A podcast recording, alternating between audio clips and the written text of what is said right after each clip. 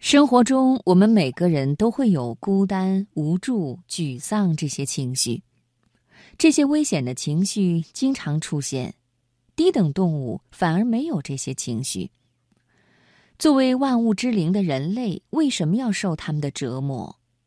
人在漫长的进化中得到这些，到底是要提醒我们什么呢？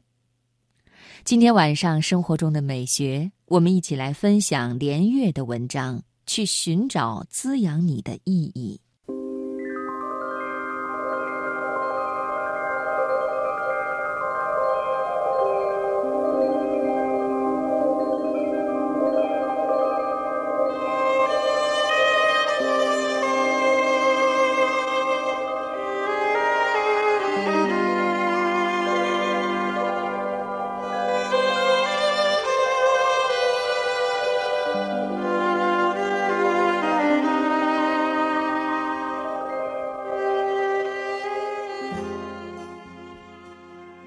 孤单、无助、沮丧，像你一样，我偶尔也会有这些情绪。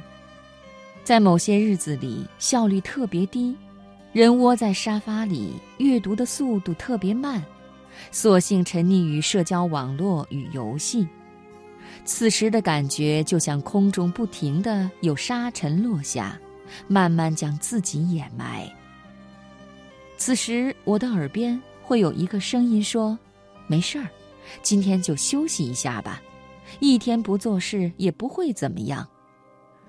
当然不能听他的，因为我知道，听了就如放纵后的宿醉，第二天将迎来酒后抑郁。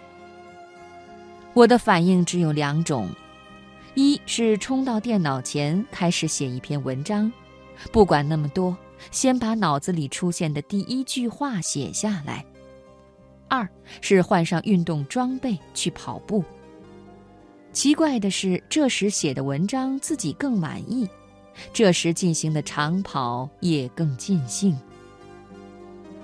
当这些成为规律时，我就想，孤单、无助、沮丧这些情绪的作用，或许就是在告诉自己，赶快跳起来去寻找意义。没错。起跳之前是要下蹲的。人的进步，用慢镜头回放，可以看到一个新的你从生命的旧壳中走出。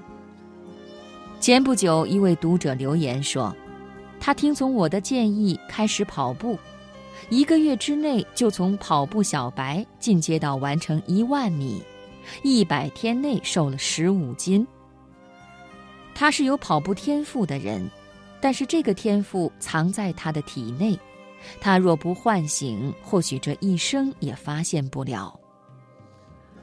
人的一生会接受很多信号，他们不停地告诉你，那个更新、更好的你就藏在你的身上，快找到意义。这些信号和氧气、蛋白质与微量元素一样，是人体的必需品。美国有一位老先生，因为深爱多年的伴侣去世而陷入抑郁。虽然家人想尽了办法，但情况依然没有改善。家人只好把他送进一家老年生活辅助中心，求助于医生。医生试着用一个简单的方法，把一只小狗送进老先生的房间，麻烦他照顾。绝望地躺在床上的老先生不情愿地答应了。要照顾一只小狗，这项任务改变了老先生的生活。他每天按时起床遛狗，不久以后，精神状态就恢复了正常。做人有意思的地方在于，在任何时候都有一个更新的你在等着你，即使在生命垂危之时。发现生命的意义，这个游戏可以玩一生。我希望你能永远在人生的竞技场上玩这个游戏，孤单、无助、沮丧，甚至时间都杀不了你。当你处在人生的低谷时，你只需习惯性的说：“我需要起跳了，干吧，没什么了不起的。”